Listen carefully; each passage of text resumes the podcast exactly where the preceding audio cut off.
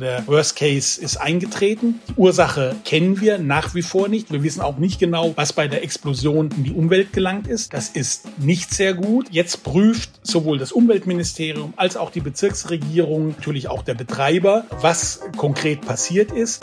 Eine Woche nach der Explosion in einem Tanklager im Camppark in Leverkusen sind noch immer viele Fragen offen. Im Podcast sprechen wir darüber, wie sicher eigentlich Chemieanlagen sind und wir schauen explizit auf die Kontrollen, die es vor der Explosion gab. Rheinische Post Aufwacher. News aus NRW und dem Rest der Welt. Ich bin Julia Marchese, ich freue mich sehr, dass ihr zuhört. Eine Woche ist die schreckliche Explosion im Camppark in Leverkusen jetzt her, bei der mindestens sechs Menschen ihr Leben verloren haben. Eine weitere Person wird noch immer vermisst. 31 Menschen wurden verletzt. Wir erinnern uns, es war eine riesige grau-schwarze Rauchwolke, die über dem explodierten Tanklager in die Luft gestiegen ist. Die Detonation konnte noch kilometerweit entfernt gespürt werden. Und mit Stand von Dienstag konnten die Brandermittler der Polizei auch noch nicht bis in den direkten Bereich am Explosionsort vordringen, wegen Einsturzgefahr und zu hoher Toxizität. Politikredakteur Martin Kessler hat dazu recherchiert, wie sicher solche Chemieanlagen sind und welche Kontrollen es vorab in Leverkusen gab. Hallo. Hallo.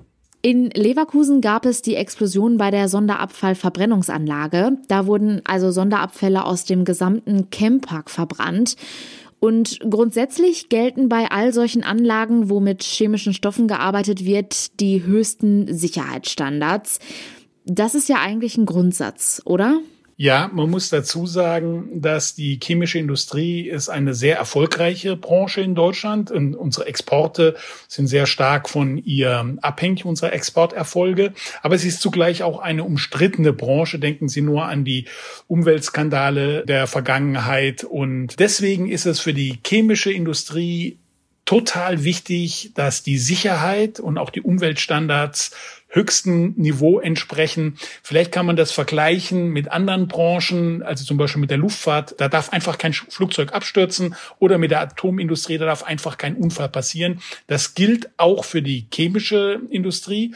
Und auch wenn es sich um eine Sondermüllverbrennungsanlage handelt, die eigentlich mehr so zum Abfallbereich gehört, ist eben durch den Betreiber Corenta, die sind ein Mitglied des Verbandes der chemischen Industrie in Deutschland, ist eben durch diesen Betreiber eigentlich gewährleistet, dass höchste Standards eingehalten werden und jeder Unfall in diesem Bereich, egal welche Ursache er hat, ist ein Problem für die Akzeptanz der chemischen Industrie. Wer ist denn für die Kontrollen solcher Anlagen zuständig? Also konkret jetzt bei der Anlage in Leverkusen. Für die ist das Land zuständig und zwar in Form der Bezirksregierung. Und zwar, das ist dann die Bezirksregierung Köln. Und die Bezirksregierung hat die Fachleute, die bewerten können, ob die Anlagen den Sicherheitsstandards, den sehr, sehr hohen Sicherheitsstandards, vor allem in der chemischen Industrie entsprechen. Wie kann ich mir das vorstellen? Also welche regelmäßigen Kontrollen hat es in Leverkusen gegeben? Es gibt da ganz verschiedene Kontrollen. Die wichtigste Kontrolle ist die sogenannte Störfall- und Umweltinspektion. Die wird von Gesetz wegen, muss die alle drei Jahre durchgeführt werden. Üblich ist aber, dass man die alle zwei Jahre durchführt. Man geht da praktisch über die gesetzliche Erfordernis hinaus. Das ist in diesem Fall jetzt nicht geschehen, sondern die letzte war 2018.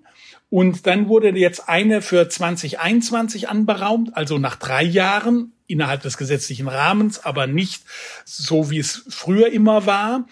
Und diese Kontrolle und diese Überprüfung fand Corona-bedingt nur per Videokonferenz statt. Normalerweise kommt da eigentlich eine ganze Gruppe zusammen von Fachleuten und diskutiert anhand von Papieren und so weiter, Erfordernissen, was Sache ist, ob alle Dinge eingehalten werden. Und dann gibt es eine Begehung der Anlage, wo genau vor Ort auch überprüft wird, ob die Dampfkessel, die Materialien, die Ventile, die Tanklager und so weiter allen den gesetzlichen Vorgaben und den behördlichen Vorgaben entsprechen. Das sollte eigentlich jetzt erst im August erfolgen. Das ist also eine gewisse Verzögerung, die zwar rechtlich in Ordnung ist, aber die etwas ungewöhnlich war. Und durch die Explosion fällt natürlich jetzt diese Begehung weg, weil die ja auch jetzt keinen Sinn mehr ergibt. Hm, okay, also die Begehung stand bei der Kontrolle noch aus. Angesichts der Rauchwolke war einer der ersten Fragen nach der Explosion ja auch außerdem, was wurde da eigentlich verbrannt? Also gesprochen wurde über Lösungsmittel, Details gab es da aber erstmal noch nicht. Mittlerweile ist aber klar, dass es keine Rückstände von Dioxin und dioxinähnlichen Stoffen gab. Hätte da noch genauer kommuniziert werden müssen? Ja, das finde ich schon, dass das hätte genauer kommuniziert werden ähm, müssen. Am Dienstag ist die Explosion erfolgt. Ähm, dann wurde erstmal nicht gesagt bei der dann darauf folgenden Pressekonferenz, was in den Tanklagern drin war. Es wurde dann gesagt, das wird sofort an die Bezirksregierung weitergegeben. Ich habe nicht verstanden, warum das nicht gesagt wurde. Wusste der Betreiber nicht, was in den Tanklagern war? Ich kann mir es nicht vorstellen. Ich weiß auch nicht, was da die Gründe waren. Der Betreiber hat sich da bedeckt gehalten, also die Corenta, die Firma, die die Anlage Anlage betreibt. Inzwischen ist klar, um was es geht. Du hast ja schon richtig gesagt, dass es eben sich nicht um gefährliche Stoffe wie Dioxin und, und andere handelt. Aber man weiß immer noch nicht genau, was bei der Explosion passiert ist. Man weiß, welche Materialien in dem Tanklager drin waren. Das waren nämlich so Abfallprodukte für Chemikalien der Landwirtschaft. Das sind dann Phosphorverbindungen, Schwefelverbindungen. Das ist nun auch giftiges Zeug, war da enthalten. Das ist nicht unbedingt in die Umwelt abgegeben worden, aber man durch eine Explosion werden ja unter Umständen andere Stoffe freigesetzt und das ist immer noch nicht ganz klar, was da an die Umwelt abgegeben wurde. Ähm, das wird immer noch untersucht und infolgedessen kann es immer noch keine Entwarnung für die Bevölkerung geben. Also für jemand, der im Garten irgendwas hatte da in der Nähe, ist es halt nicht sehr ratsam, das jetzt zu ernten. Wenn es jetzt reif wird, dann muss er vielleicht da auch ganz drauf verzichten. Wie geht es denn jetzt weiter? Also klar ist ja, dass zumindest die Begehung, die Kontrolle vor Ort nicht mehr stattgefunden hat. Also die Überwachungsbehörde, Bezirksregierung in Köln sagt, bis zur Explosion war alles in Ordnung. Das ist die Aussage. Corenta sagt, wir machen über das Maß hinaus was wir vom Gesetz her und von der Verordnung her verpflichtet sind, halten wir Sicherheitsstandards ein, machen Übungen, haben ein Managementsystem, tun alles, damit solche Unfälle nicht passieren. Jetzt ist der Unfall doch passiert, also der Worst Case ist eingetreten. Die Ursache kennen wir nach wie vor nicht. Wir wissen auch nicht genau, was bei der Explosion in die Umwelt gelangt ist. Das ist nicht sehr gut.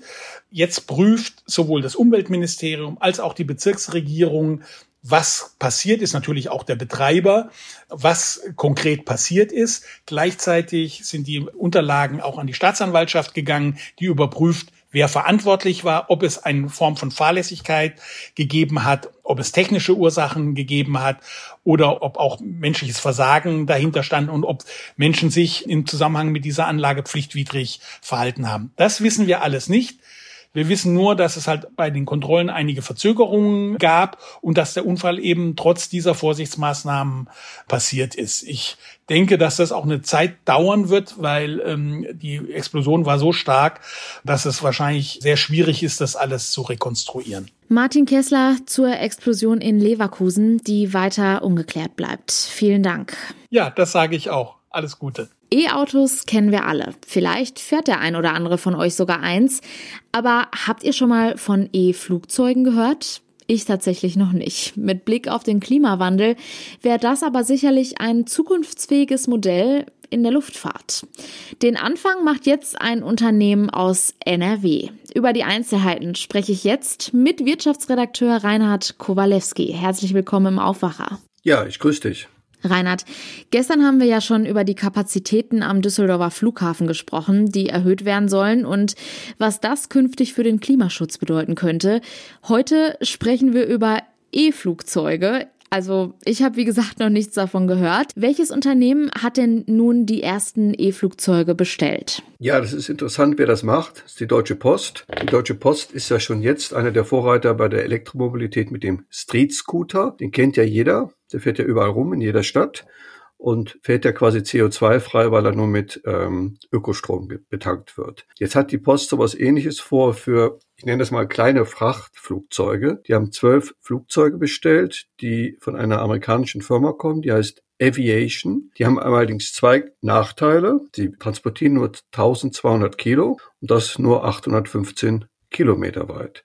Ich habe mir das mal angeguckt auf der Karte. Das würde schon bedeuten, man könnte die ganze Luftfracht von Köln-Bonn oder Düsseldorf nach Paris, London, quasi im gesamten Zentrum Europas per Elektroflugzeug transportieren. Da könnten auch theoretisch 20 Passagiere rein. Mit den Street-Scootern sind die Auslieferungsfahrzeuge der Deutschen Post gemeint, mit denen sie ja schon lange auf Elektromobilität setzen. Aber kommen wir zurück zu den Flugzeugen. Also könnte man sagen, dass sich Elektroflugzeuge gar nicht so stark von der Leistung von anderen Flugzeugen unterscheidet? Schön wär's. Also wir haben das Problem, dass eine Batterie sehr schwer ist. Also sie ist sehr schwer gemessen daran, welche Leistung ich daraus ziehe. Darum hat dieses Flugzeug eben nur so eine kleine Reichweite von 800 Kilometern. Also es ist nicht möglich, ein Überseeflugzeug, sagen wir das von Deutschland nach Amerika fliegt oder von Deutschland nach Hongkong mit einer Batterie zu betreiben, weil du so viel Strom brauchst, um allein dieses Batter ich nenne das mal ein Batterieflugzeug, weil das meiste Gewicht wäre ja die Batterie, um allein die Batterie hochzukriegen bei, bei einer Flugzeit von sechs oder sieben Stunden. Was waren denn jetzt die Beweggründe der Post zu sagen, dass sie nun auch E-Flugzeuge in ihren Betrieb aufnehmen? Also der Postchef Frank Appel weiß, dass er ein Imageproblem hat. Die Post ist wahrscheinlich eines der zehn Unternehmen in Deutschland, die am meisten CO2-Ausstoß haben, äh, weil sie eine Flugzeugflotte von, ich weiß nicht wie viel waren sie, 200 oder 300 Flugzeugen rund um den Globus betreiben. Nur die deutsche Lufthansa hat mehr Flugzeuge in Deutschland. Das heißt, er muss investieren in den grünen Umbau, damit er kein Imageproblem kriegt. Gleichzeitig muss man sagen, das Management der Post ist, sagen wir, wenn man die persönlich kennt, die sind schon ökologisch orientiert. Also die wollen ihren Kindern und Enkeln nicht sagen, ja, wir sind dafür verantwortlich, dass es immer schlimmer wurde. Das heißt, die haben auch einen persönlichen Antrieb. Und darum suchen die nach interessanten Pilotprojekten, wo man, sagen wir, so einen grünen Umbau fördern kann, als, auch als Großindustrie. Du hattest es vorhin angesprochen, es wird wahrscheinlich so sein, dass sich E-Flugzeuge nicht auf Langstrecken durchsetzen können. Wird es denn da künftig noch eine andere Lösung geben, um auch Langstreckenflüge klimaneutraler zu gestalten? Also die Luftfahrt wirst du nur klimaneutral hinkriegen, indem du das Kerosin quasi zu grünem Kerosin umwandelst. Das Schöne ist für uns alle, dass das möglich ist. Das ist technisch schon mit kleinen Pilotanlagen ausprobiert worden. Da wird quasi, wenn ich das jetzt richtig im Kopf habe, aus Wasser und Luft grünes Kerosin hergestellt. Das nennt sich synthetisches Kerosin. Und was Entscheidende ist, dieses Kerosin entzieht der Atmosphäre bei der Produktion praktisch genau das CO2, das dann später wieder ausgestoßen wird, wenn das Flugzeug unterwegs ist und das Kerosin verbrennt wird. Das ist praktisch ein Kreislauf. Und das bedeutet, wenn 100 Liter Kerosin verbraucht werden, dass genau die Menge an CO2, die in die Atmosphäre stößt, dann wieder sagen wir, eingefangen wird von den Großanlagen wenn man das Kerosin dann wieder neu herstellt. Ist eine ganz tolle Sache. Sie hat natürlich nur dann Sinn, wenn das Kerosin mit klimafreundlichem Strom hergestellt wird, also sprich Solarstrom oder Windstrom. Siehst du denn ein solches Modell als zukunftsfähig? Man muss es umgekehrt sagen. Die Luftfahrt hat nur eine Chance zu überleben und zu wachsen, wenn sie auf synthetisches Kerosin setzt. Also die Klimadebatte ist ja so massiv in Westeuropa, aber auch in den USA mittlerweile, dass es an sich nicht denkbar ist, dass wir, wir können nicht überall umsteuern, sagen wir alle Autos auf E Mobilität setzen nächsten 20 oder 30 Jahren und gleichzeitig sagen, ja, die Flugzeuge fliegen einfach mit normalem Kerosin weiter. Ähm, das heißt, die Branche selber setzt darauf, die Branche drängt die Politik, große Pilotanlagen zu finanzieren und der Postchef Frank Appel hat dazu auch einen sehr spannenden Plan, den er mir mal vor zwei oder drei Jahren im Interview erzählt hat. Wie sieht denn dieser Plan aus? Also der Postchef Frank Appel ist ja jemand, der sich sehr gut mit Wirtschaft auskennt. Logisch, sonst wird er nicht so ein Weltkonzern mit 500.000 Mitarbeitern führen. Der sagt ganz platt, das Öko-Kerosin wird teurer sein als das normale Kerosin. Aber es wird umweltfreundlich sein, weil es kein CO2 ausstößt. Also in der Summe, wenn man das berechnet, wie viel CO2 wieder eingesammelt wird bei der Produktion. Darum brauchen wir eine langsam steigende CO2-Abgabe auf das normale Kerosin. Und irgendwann ist das normale Kerosin genauso teuer wie das grüne Kerosin. Und dann werden alle Flugzeuge mit grünem Kerosin fliegen können.